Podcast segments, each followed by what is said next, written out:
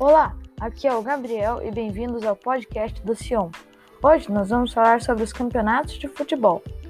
O futebol é um esporte muito famoso, ele tem vários tipos de competições. Aqui no Brasil, elas são a Copa do Brasil, Brasileirão, Campeonatos Estaduais, Libertadores da América e Sul-Americano. Cada um desses campeonatos é regulamentado de uma forma diferente, podendo ser mata-mata ou pontos corridos.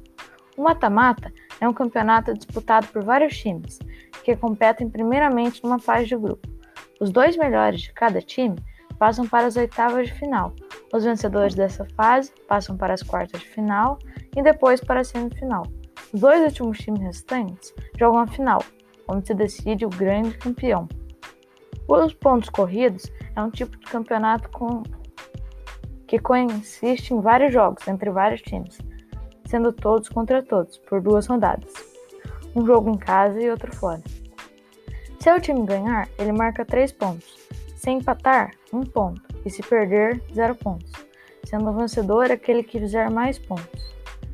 No final do campeonato, se houver empate, desempata-se de acordo com alguns critérios, sendo o principal deles o saldo de gols, que subtrai da quantidade de gols feitos ou de gols tomados. Nesses últimos anos, a CBF incrementou o VAR, Video Assistant Referee, nos jogos de campeonato brasileiros, que significa árbitro assistente de vídeo.